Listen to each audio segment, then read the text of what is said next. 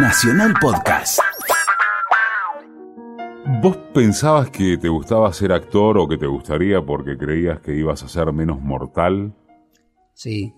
O Sí. sea, Así fue, sí, así fue. Ahora quedó un poco alejado ese, ese pensamiento. En algún lugar rebota algo de eso, pero después de, después de los hijos ya uno piensa de otra forma las cosas. Eso era un muchacho joven que pensaba algunas cosas que después se fueron modificando. Pero había algo de eso por, por mi fascinación al ver las películas. Había algo que decía, queda en la cinta, ¿no? En aquel momento. Queda, queda grabado ahí, está, lo van a ver. Me parecía que tenía importancia. Con los años me fui dando cuenta que pasaba por otro lado. y el tema de la religión también era fuerte en vos Sí. y te lo cambió el teatro. Sí, sí, sí, hubo algo de eso vinculado a que eh, yo vivía donde vive aún mi madre en Presidente Roque Viamonte, que está en la esquina, claro, en Rosario, está la- en la esquina está el Corazón de María, una iglesia que es, eh, viste, Rosario tiene esas cosas de tenemos la bandera más larga, más ancha, tenemos el río donde somos parecidos a Barcelona. Bueno, esa era la Y torre. el, el único mal que dura más de 100 años, que es el diario de la calle. Bueno, la, la iglesia de la- del Corazón de María tiene la torre más alta, incluso antes este era, bueno, se consideraba mucho eso. El Corazón de María era la, parroquia del barrio, así que yo me crié ahí jugando al fútbol y yendo a la Acción Católica. Yo era de la juventud de Acción Católica y lo fui hasta que tuve 16, 17 años, que fue cuando empecé a hacer teatro. Y tengo un amigo que me dice, vos cambiaste un fundamentalismo por otro, dice, vos cambiaste la religión por, por actuar. Y fue un poco así, porque el teatro me, el teatro me, me- me reveló una verdad que, que la religión no. Un clásico. Ya un clásico. Ojalá que una renovada costumbre como ritual del despertar dominguero.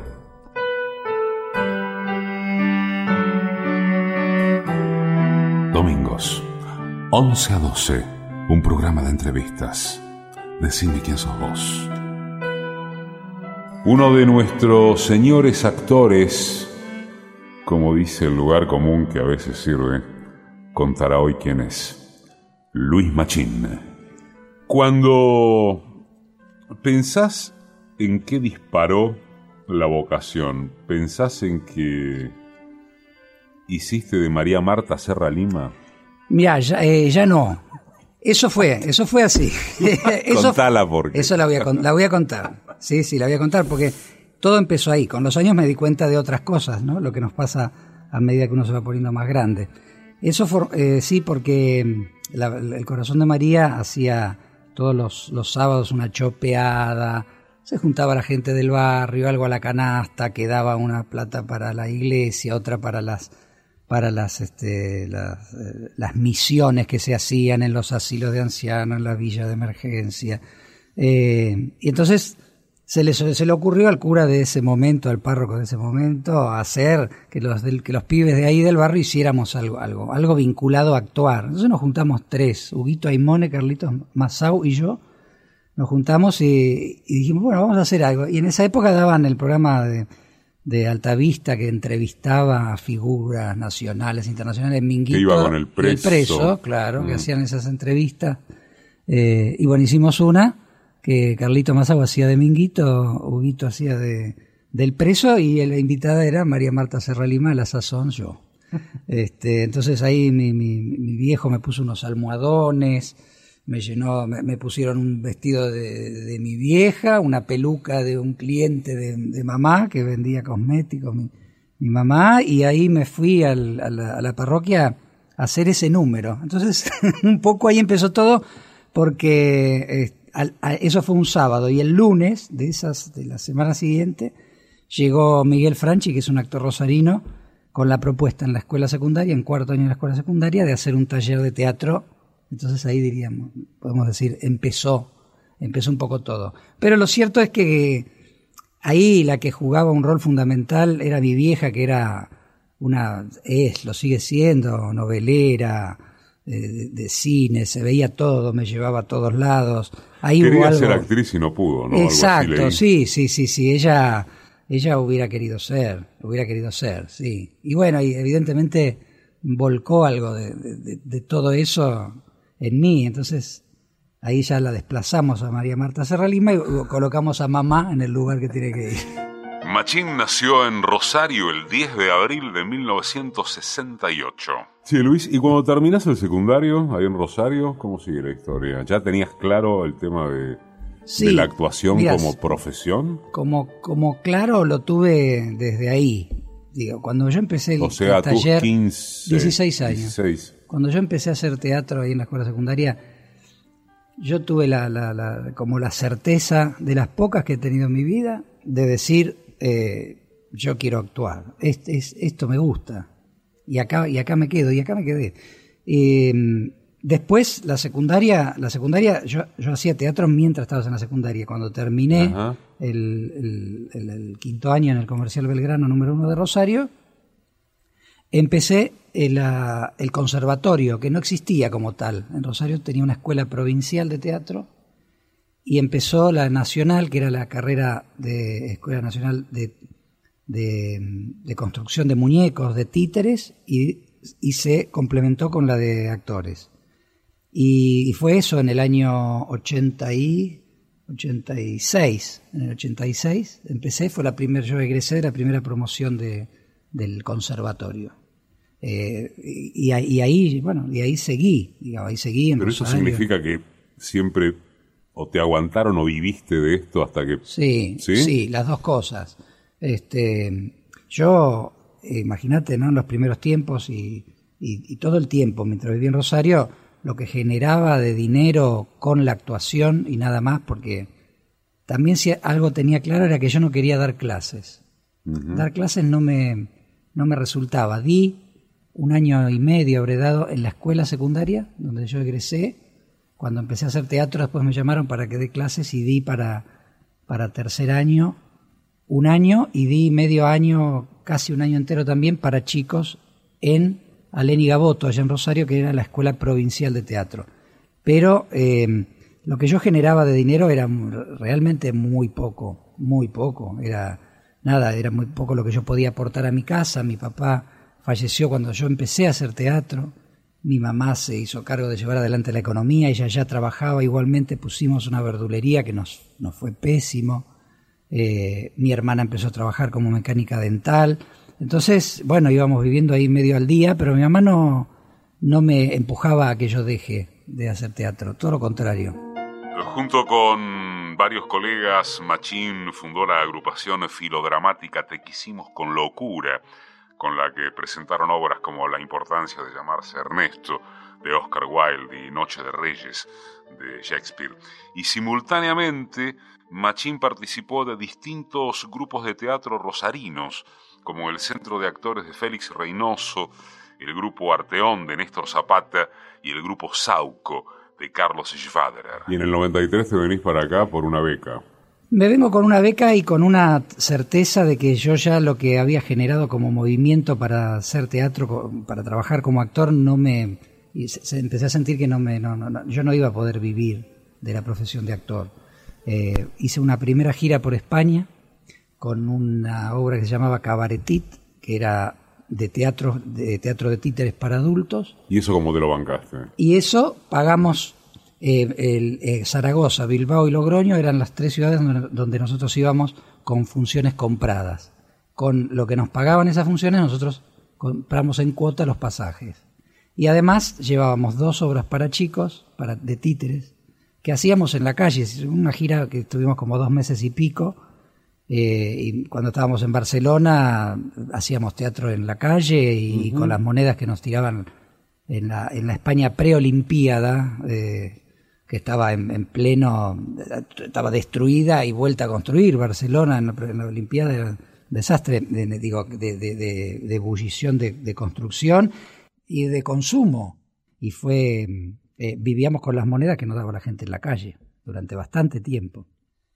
Durante bastante tiempo. Y eso fue un poco lo que, cuando terminó esa gira, eh, y yo ya me volvía sin un peso, eh, yo le comenté al Colorado Carrara, que era mi compañero de, de elenco, a su vez lo dirigía Carlos Joader, que era otro director de teatro y una actriz, les dije, me parece que yo, después de haber hecho esta gira y volverme sin un peso, me volví muy, la verdad que fue un bajón. Yo pensé que iba a volver con algo de dinero para, para sostenerme o para aportar a mi familia. Y ahí decido este, hacer un primer paso a Buenos Aires y concursar con una beca que otorgaba la provincia de Santa Fe. Había que concursarla, por supuesto. La gané y me vine acá a estudiar con Ricardo Bartiz. Nada menos. ¿Te fue jodido bancar de Buenos Aires en los primeros tiempos? Sí, sí, fue difícil. Por suerte, eh, yo llegué a una, a una pensión en, calle Sarmiento y Paraná, frente al, Centro Cultural San Martín, arriba del, Café Las Bahamas, que era el café de los cirqueros. Ahí se juntaban el sindicato de, los, de las artistas de variedades. Era, era, muy divertido. Eh. Bueno, eh, nosotros vivíamos en el tercer piso, en el cuarto piso, él estaba la pensión, en el tercer piso Paula de Luque tenía su, su, su, eh, su academia de danza, que ni, nos conocíamos en aquel momento.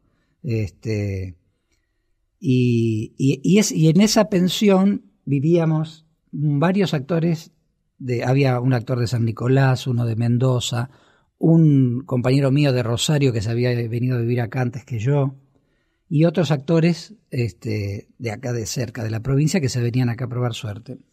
Y, era, eso fue, la verdad que eso estuvo muy bueno porque había muchos intereses en comunes, íbamos a los mismos lugares a dejar los currículum, las fotos, este, las, eh, la, eso, lo que, lo que nos pedían en las producciones que íbamos a los canales a dejar.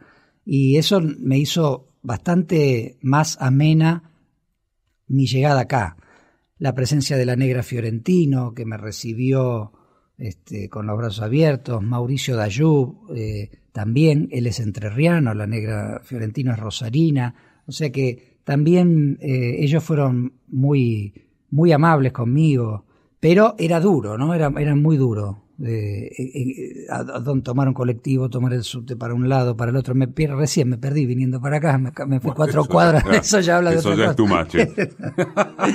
Estamos con vos por Facebook en Decime quién sos vos, programa de radio. Una vez dijiste, y en todo caso después volvemos a al recorrido, si querés, más cronológico, que de todos modos no, no hay por qué respetarlo en una entrevista mientras uno al cabo sienta que cubrió todos los aspectos que, pensaba.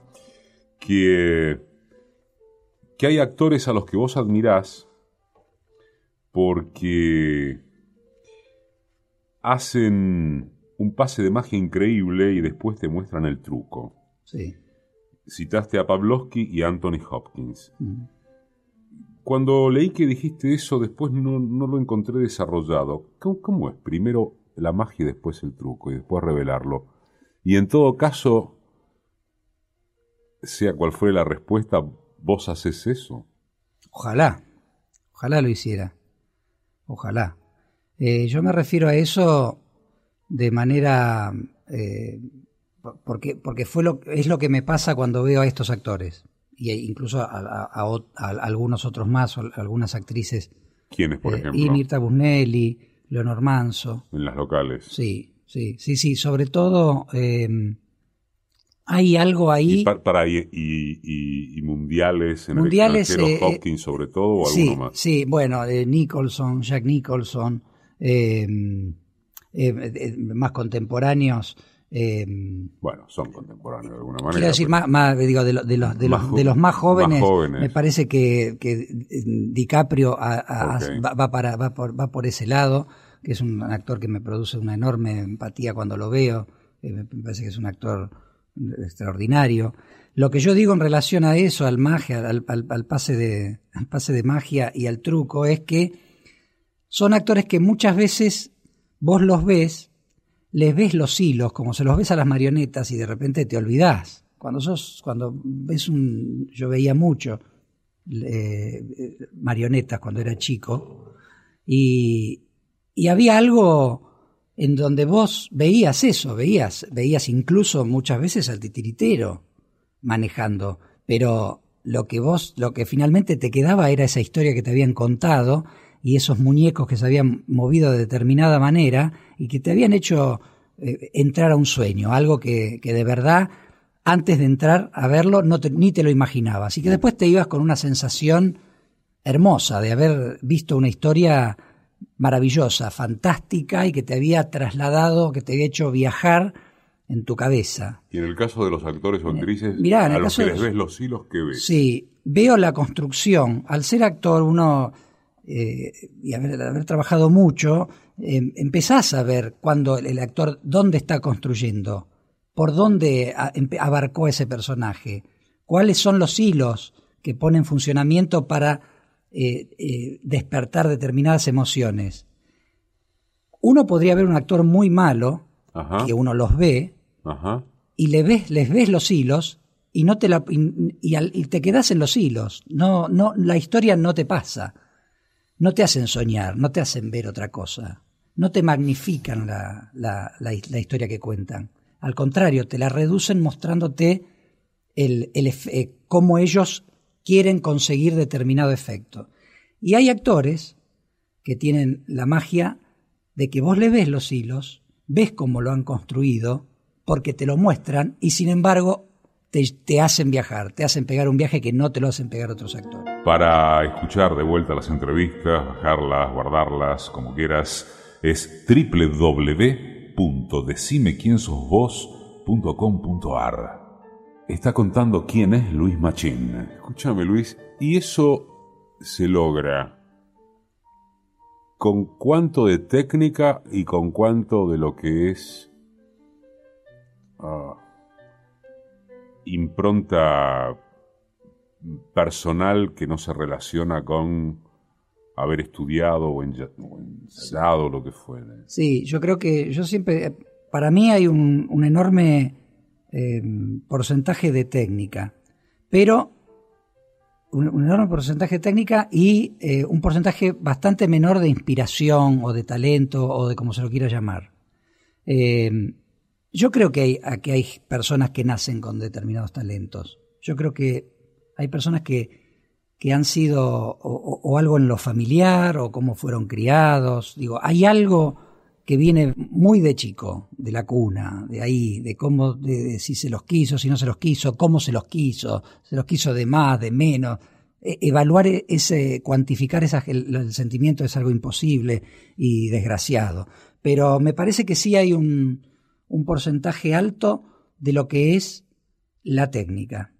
Eh, y, cuando la técnica logra que por más que la veas, eh, vos sientas que han ejercido sobre vos un poder infinito, yo creo que esos son los actores que están tocados, que, están verdaderamente tocados por alguna vara que uno desearía. Eh, porque eso, insisto en eso, ves la construcción, ves está haciendo algo. Yo lo pongo en algunos casos muy particulares. Hay una, hay una película de, de, Anthony Hopkins que es La vida de Picasso, sí. que la película es floja. La película es floja. Es cierto. La película, es, floja. Pero si vos te acordás, si vos te acordás, y sobre todo en una escena donde a, donde a Picasso, este, pero en este caso a Hopkins interpretando a Picasso, está discutiendo con una de sus esposas, se está separando de, una de sus esposas, está discutiendo. De repente empieza a dolerle la cabeza y él se agarra la cabeza. De repente eh, parece que le falta el aire porque él hace como una especie de unos, se, agita y todo es excesivo, todo es mucho, todo es demasiado. Se tapa los oídos porque no quiere oír, se tapa los ojos porque no la quiere ver, todo es un montón. Y sin embargo, al cabo de cuando termina la, la escena, vos te, colocó, te la, mandó a la mandíbula y te noqueó. Porque vos estuviste ahí mirándolo, cómo al tipo le agarraba un ataque al corazón y decías, veías la falsedad de la construcción y sin embargo te quedabas ahí mirándolo. Cuando en 1993 se instala en Buenos Aires, Luis Machín, además de ingresar al Esportivo Teatral, el mítico proyecto de Ricardo Bartiz, la mítica realización de Ricardo Bartiz, Participa en los cursos de actuación con Alberto Ure, nada menos, en Canal 13. ¿Sabes con qué se me ocurre relacionarlo en, tu caso con, con, una historia que de paso quiero que cuentes? que fue cuando hiciste el monólogo, por cierto que abreviado, de El niño proletario, Sí. de Osvaldo Lamborghini. La, la historia que muchos no terminan de creer. Era en el teatro. En el- el Sportivo en Teatral el Sportivo de Teatral de Bartiz.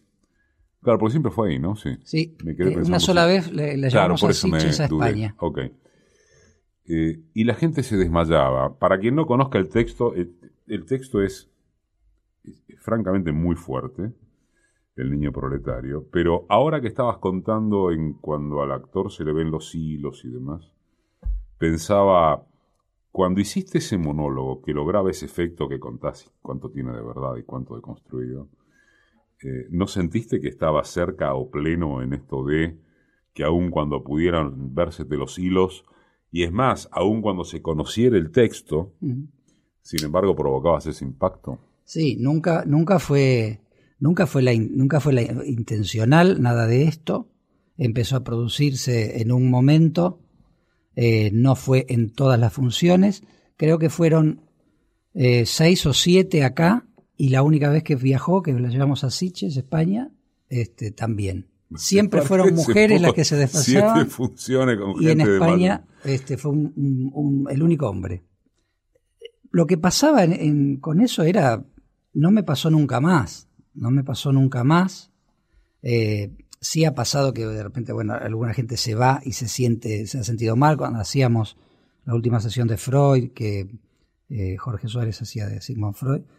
Pasaba que, bueno, alguna gente, porque había un, momento revulsivo, que alguna gente se iba porque no lo toleraba, pero desmayarse era muy fuerte, porque además era un, un ámbito muy pequeño, no era la sala más grande del esportivo, estábamos allí en la sala más chiquita con mesas y, había mucha gente parada que se quedaba en el patio y lo veía por una ventana, pero siempre los que estaban ahí, en la mesita de las mesitas que estábamos, yo empezaba y ya cuando esto empezó a suceder una otra vez, eh, ya había como algo en donde de alguna manera yo lo estaba esperando, lo cual no es, este, no, es grato.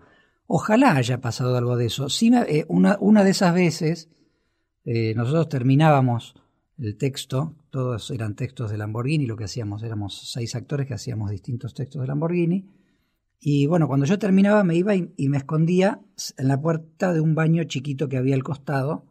Y me acuerdo que un día estaba yo ahí porque estaban actuando mis compañeros y entra una chica que después me cuentan que era la que se había desmayado y me vio y me empezó a putear. Eh, fue, tuvo co- co- como esa... y Yo le dije, por favor, por favor, por favor, que están mis compañeros. Y me, puteó, se descargó y después todo continuó. Eh, yo no sé si pasaba algo de eso, yo no sé si era... eh, después se empiezan a combinar una cantidad de cosas que hacen que de repente eso pase o haya pasado y yo te puedo asegurar que es, cierto porque lo yo lo vivía con cierta temor, ¿eh? no, no, no era algo que me resultara muy grato. Igual quedó como así, como una especie de, de- en la que quedó como anécdota y quedó pero yo me sigo preguntando qué qué fue lo que qué era lo que pasaba qué era la combinatoria eh, texto que es muy vos lo conocés es fuertísimo y eh, cómo uno lo decía. Bueno producía algo que produce el teatro que es esto que estás ahí estás diciendo estás contando algo y el otro lo está recibiendo de una manera muy particular. Rosarino, actor, Luis Machín, decime quién sos vos. Decime quién sos vos. Los tantos retratos de cada domingo. ¿Cómo te fue? ¿Dónde estabas? Un mensaje. Cuatro mensajes me dejaste. Y recién me crucé con el portero. ¿Estaba abajo? ¿Hasta dónde pensás llegar, Clara? ¿Vos querés que nos echen de este edificio también? Pero si del otro edificio no nos echaron, nos fuimos porque... Del otro edificio no fuimos porque vos armaste tanto quilombo que no nos quedó otra. Bueno, yo, yo te prometo, Eduardo, te prometo, Vos te prometo, no me te prometo que no me voy a... Clara, no me prometas nada. Terminala. ¿eh? Para mí es suficiente. Está contando quién es Luis Machín. ¿Hay textos que te cuestan más que otros? ¿En qué sentido vos? Eh, en el sentido literalmente interpretativo. Hay textos que rechazás porque sentís que no les vas a poder entrar porque sentís que las oraciones tienen melodías que no vas a poder conseguir? ¿Hay algunos textos que rechazás a priori, humorísticos, trágicos, etcétera? Me, digamos, me ha pasado, de lo que enumeraste, me ha pasado casi todo. Eh, lo que a mí me pasa en general cuando son cuando son obras de texto que, que no va a haber una adaptación, que no va a haber demasiada participación de uno como actor en lo que va a recrear de lo que está ya escrito, que eh, me da, yo te podría decir que el 90% o quizás un porcentaje todavía más alto de veces que yo leo una obra que me pasan para leer, yo digo, no la voy a hacer. Y por suerte, eh, después, por quien la dirige, por quienes vamos a trabajar, cómo se va a conformar el equipo, me pongo a hacerlas y me doy cuenta que si no las hubiera hecho me hubiera perdido algo de verdad eh, muy revelador en alguno de esos casos. Pero a mí me produce en general el teatro cuando lo leo, por eso yo no soy lector de, teatro, me produce un inmediato rechazo y una siento una imposibilidad enorme. Digo, esto no se puede hacer, esto no va a estar bien, esta obra no le va a interesar a nadie. Y me ha pasado con cosas que, obras que han estado mucho tiempo, que han tenido enorme repercusión. Pero tu primera impresión era esa. Sí, la mayoría de las veces, la mayoría de las veces.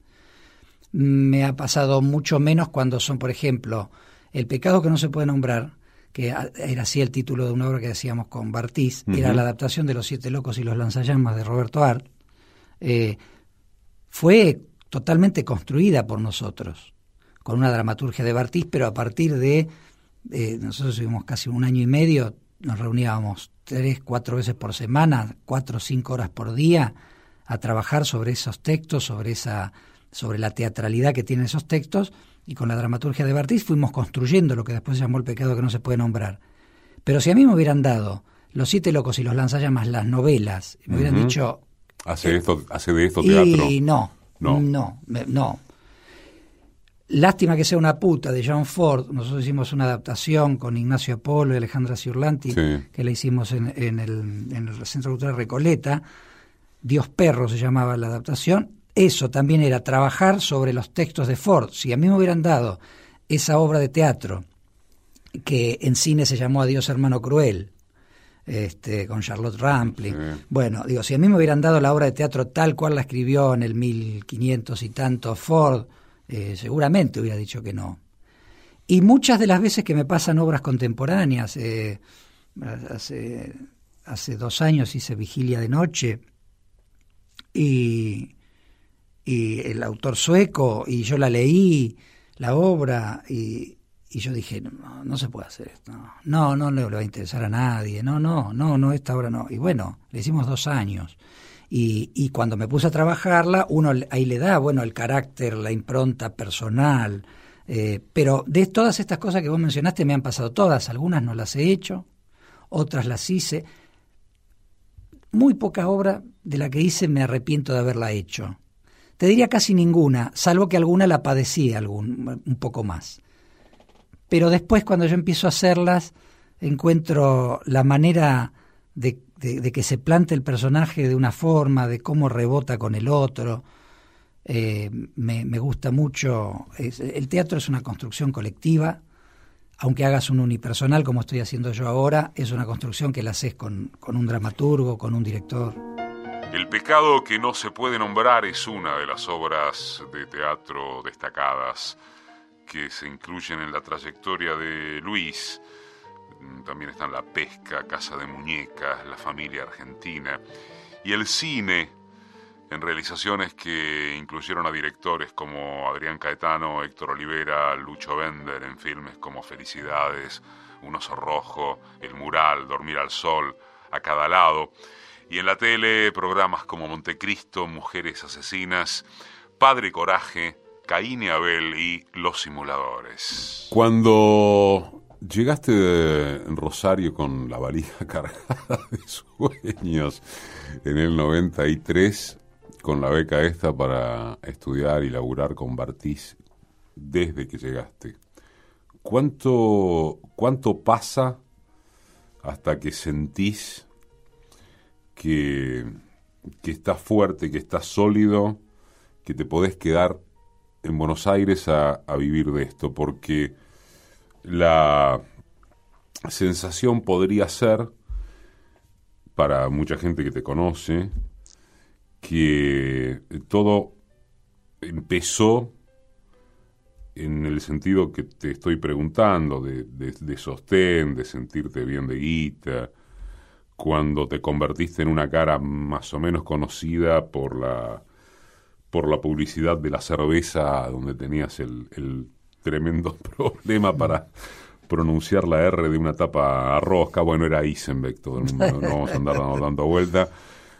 Y esa es la sensación que, que puede haber con respecto a vos, que todo muy bien, Bartiz, el teatro y demás, pero hasta que no apareció la publicidad, andás a ver si el tipo estaba seguro. Mira, esa seguridad este, yo no la sentí nunca y no la siento ahora tampoco. Perfecto. No la siento. Eh, Para, cuando decís no la siento, ¿te referís a, a lo material de vivir de esto? ¿Te referís a, tu vida interior de, seguridad como actor? Es la combinatoria. Yo me... Eh, si hay algo en lo que yo me sentí seguro, ha sido actuando.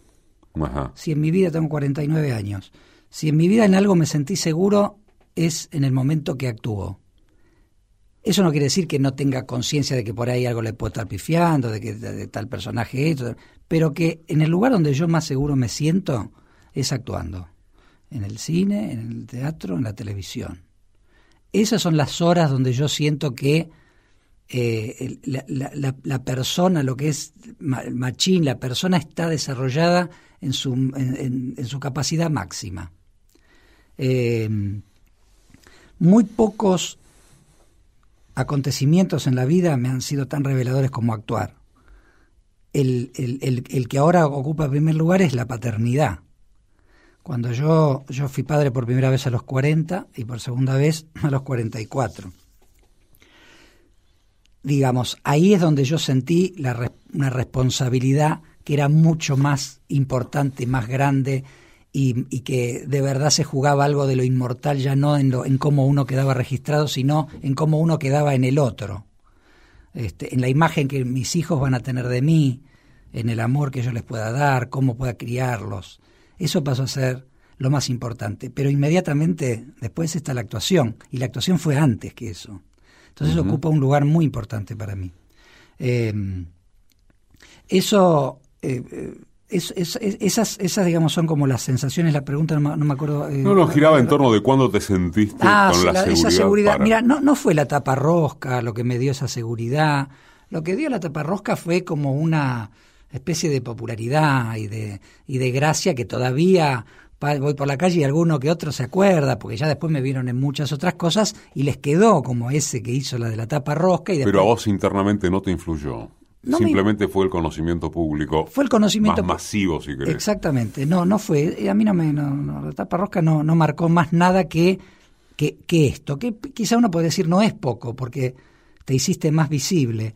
Pero a mí no me llamaron para trabajar en, Vulnerables o en Campeones o, cuando Canal 13 producía las novelas en ese momento que las producían en el lugar, o Canal 11 en calle Pavón, esto, Canal 9 en calle Geli. Digo, yo hice bolos en todos esos lugares. Eh, antes que eso, y antes que eso también había hecho un montón de teatro. Tiene esas cosas esta profesión, esta actividad, que de repente eso, haces una publicidad taparrosca y o como a Hugo Arana lo reconocieron por los Carpines, bueno, digo, y, y queda como flotando esa, ah, si no hubiera sido por esa publicidad, si no hubiera sido esa publicidad, hubiera sido otra cosa, porque yo de actuar no iba a dejar de hacerlo, y si hay algo que yo estoy convencido es de que yo voy a seguir actuando hasta el día que me muera. Digamos, hay, existe esa, esa, esa certeza. El Facebook es Decime quién sos vos, programa de radio. Aparte, ¿cuántos años hace que trabajás? De los Seis, no, pero me refiero a seis veces, cinco o seis veces por semana, todas las noches. Sí, sí, años. Años, años haciendo Es, ese promedio. Sí, años, porque yo también cuento la televisión y también cuento el cine, que son horas de vuelo. Eh, sí, sí, sí, yo los cuento. Y desde los 16, yo cuando, cuando trabajaba en Rosario, de repente hacía un programa infantil que salió solo dos semanas en televisión, se llamaba El Trencito de Analía, y salió dos semanas en televisión y tuvo una repercusión muy grande. Después nosotros hacíamos la obra de teatro y la paseamos dos veces enteras por la provincia de Santa Fe. Eh, y yo hacía eso y hacía una obra de Maricel Llovera Chevalier que hacíamos en el Centro Cultural Bernardino Rivadavia de Rosario. Y yo viajaba cuando teníamos este, temporada de invierno, como ahora las vacaciones de los chicos. Nosotros hacíamos en la Sala Luz y Fuerza de Santa Fe, de la ciudad de Santa Fe, de lunes a viernes, hacíamos dos funciones por día yo terminaba la función del, del viernes de la segunda de, de, chicos, me venía, me iba a Rosario dos horas en micro, hacía, el viernes actuaba a la noche para adultos, me volvía a Santa Fe, hacía dos el sábado, me volvía a Rosario, hacía dos el sábado para adultos, volvía a Santa Fe, el domingo hacía dos, volvía a Rosario, hacía la otra para adultos, me volvía el lunes y hacía toda la semana eh, las dos para chicos allá. Escúchame, de hecho ahora estás con Mar de Noche, el Mar de Noche, que es el unipersonal que dije Guillermo Cacase, estoy haciendo Idiota, que dirige Veronese en El Picadero, eh, y estoy haciendo La vida de Sandro, de Sandro de América. Haces de Anderle, ¿no? Oscar Anderle. Un personaje. Eh, divino, divino, Un personaje. Sí, a veces viene la hija, las grabaciones. Es muy fuerte eso, porque la primera vez que me vio me dijo, papá, papá, me dijo y me abrazaba. Y me decía, estás igual, estás tan parecido la cosa que produce a veces la actuación. Machines Premio Conex, Martín Fierro, hace y personalidad destacada de su Rosario natal. Hablando de seguridades, no sé si a pesar de lo que dijiste o a caballo de lo que dijiste, y no tiene que ver con, con aspectos de vida privada que me interese que desarrolles, pero sí como como disparador, como, como, como elemento narrativo. Laburaste mucho tiempo, creo que por un problema de ansiedad, con muchas pastillas resguardándote en el escenario. Sí, sí, y encima. Sí, cuando hacíamos el pecado. ¿Encima? Sí, sí. Encima me daba la seguridad de que podía este, echar mano rápido. Este, y las otras las tenía repartidas en distintos lugares del, del escenario y también afuera porque yo salía en algunas entonces entre bastidores entre bastidores me, me ponía ahí este pedacitos cuartitos medios este, en distintos lugares. cuánto tiempo te pasó eso y yo eh, yo estuve muy mal cinco años. Cinco años fueron. Cinco años donde prácticamente me, levantaba pensando que ese día me moría. Digo era una sensación sensación muy muy fea. Este sin embargo, eh, lo que a mí me daba mucha bronca era que me hubiera que me afectara eh, eh, la, actuación. Pero me la afectaba, no me, no, me impidió seguir actuando, porque lo hacía y yo tenía, este, se me disparaba la, la, frecuencia cardíaca a 120, a 130, a lo mejor estando sentado. Nada me impidió, nada me impidió actuar, pero la bronca mía era tener que estar con esas pastillas que eran muleto mío porque ningún, ninguno de mis médicos me había dicho que las tenía que tener encima, pero a mí me daba cierta seguridad. Esa era la bronca que me daba. Que decía, tengo que estar pensando en esto que es externo a lo que estoy haciendo. Pero nada me impidió actuar, nada, nunca me, me, pasó que por, por, por, estas, este, por estos problemas yo haya tenido que suspender una función, no me pasó. ¿Te sale algún personaje marcadamente mejor que otro de acuerdo a lo que a lo que vos sentís? Pensaba, por ejemplo, en lo que estás haciendo ahora, donde en lo que en Mar de Noche se trata de un unipersonal, un monólogo sobre el desamor, pero en Idiota hablas de un taxi, haces un taxista que en medio de, la crisis económica, de una crisis económica, que pueden ser tantas en este país, eh, se presenta a, pruebas psicológicas jodidas. Entonces, ¿cómo funciona esa, en, tu gusto, la, la intensidad? Me imagino que la misma intensidad para los dos personajes, pero ¿Vos sentís que alguno te sale más naturalmente que el otro? No. Yo tomo estas dos. No, no. Sí, sí, sí, sí, como. Sí, sí, sí, sí, sí, se entiende. Eh, no, no, no, no. Eh, a veces también a veces también la pregunta es referida a cómo, que, creo que la incluye en, lo que, en cómo vos me, me, preguntás, que es cómo, cómo hago que esos dos mundos convivan. Mm. Eh, en el caso, eh, hay dos veces por semana en el que hago las, las dos, ¿no? Una en el, Mar de Noche los viernes la hago a las 11 de la noche y Idiota las hago, la hago a las ocho y media a las ocho y media de la noche y el Mar de Noche a las 11 y los domingos hago a las 6 de la tarde el Mar de Noche y a las ocho y media este, Idiota. Entonces, ¿cómo, cómo conviven esos mundos? Eh, yo no le... nada tiene eh, preferencia en, en el momento que yo lo estoy haciendo a mí me puede gustar más una cosa que otra en distintas cosas que hago, o lo que estoy grabando de, Sandro de América, de Oscar Anderle. A mí yo puedo tener a lo mejor más afinidad con una cosa o con la otra, pero si yo las elijo y las hago, eh, yo les entrego, les entrego lo que le tengo que entregar a cada una. Eh, no hay, no, no, no hay, no, no le mezquino energía.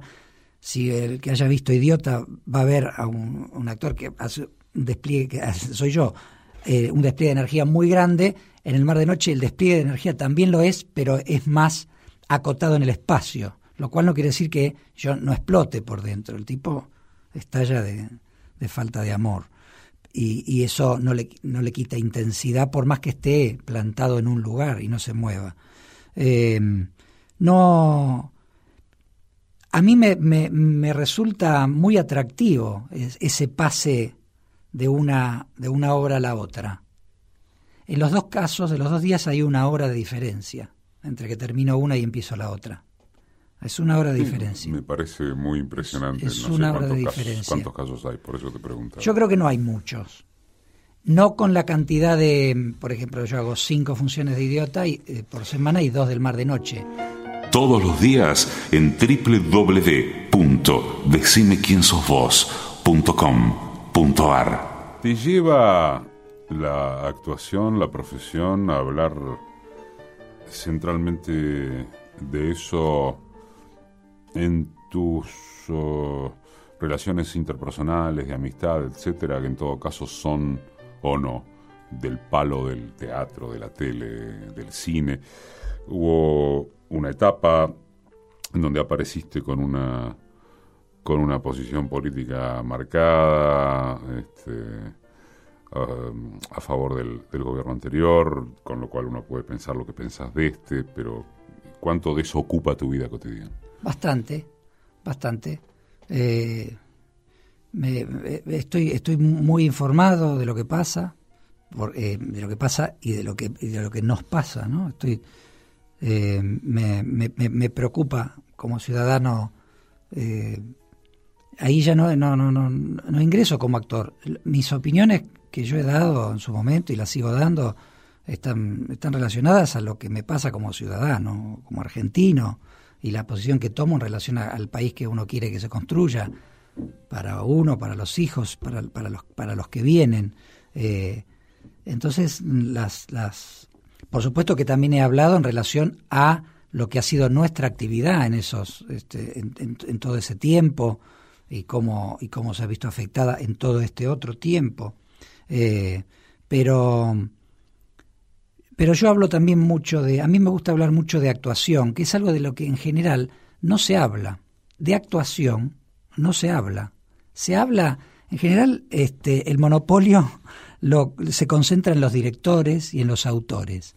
Y los actores somos como el hijo un poco más relegado de la construcción eh, de lo que es, de lo que es la, actuación. Entonces, a mí me gusta mucho pensar la actuación. Entonces, pensándome a veces en lo que, en lo, en lo que es mi recorrido en lo que ha sido, me, me gusta hablar de eso porque los actores no escuchan hablar mucho de actuación. De los directores, de los, que más hablan de actuación han sido Alberto Ure, que falleció hace muy poco, y Ricardo Bartiz. Son de los que más hablan del actor. Tato Pavlovsky hablaba del actor, siendo actor, dramaturgo, psicoanalista y todo lo que fue, boxeador. Eh, pero específicamente de la actuación se habla muy poco y a mí me gusta. Entonces hay algunos amigos, algunos amigos actores, algunos amigos directores con los que nos juntamos y hablamos. Hablamos de todo, hablamos de política, hablamos de, todo, pero en algún momento hablamos de actuación. Eh, esos, eh, esos temas ocupan. Yo no soy una persona que haga un gran culto de la amistad, cosa que mi mujer me recrimina un poco. No soy eh, una persona muy social, no, no lo soy. No sé hacer asados, no soy alguien que impulsa juntarse los domingos para un fulbito, no soy futbolero, todo lo contrario de lo que era mi, mi papá.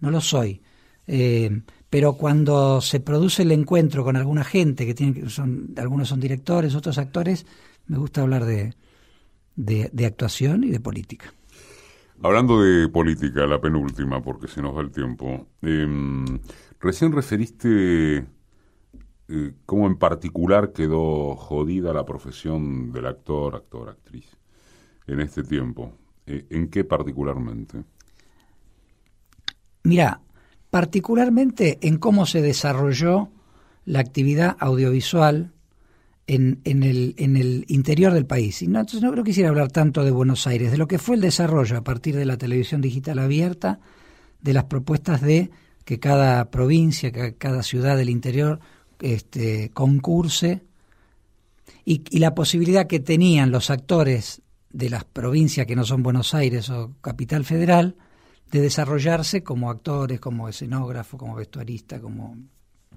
técnicos.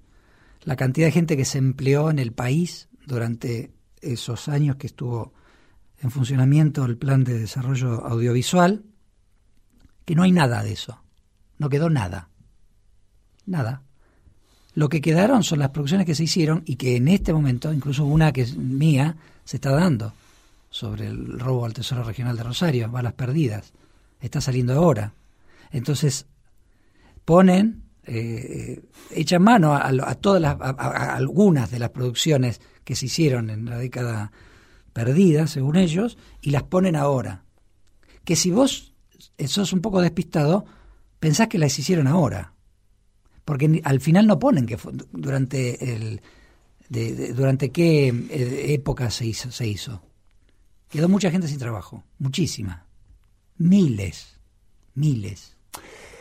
Y con tantos años de terapia encima, no sé si la última te cuesta o la sacas de taquito. Decime quién sos vos.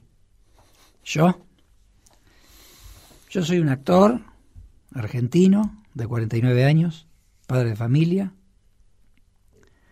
que quizás sigue teniendo las mismas o, dudas más, más, más profundas que, que cuando se vino a, a vivir a Buenos Aires con una certeza, que es la que te decía en un momento, que yo voy a actuar hasta el, hasta el último minuto de mi vida. Si hay una certeza que tengo es esa. No puedo hacer otra cosa. Luis Machín. Edición y concepto sonoro, Mariano Randazzo. Asistencia de producción, Laura Fernández. Diseño de página web, Oscar Flores. Producción general, Roxana Russo. Conducción, Eduardo Aliberti. Todos los domingos, AM870. Radio Nacional.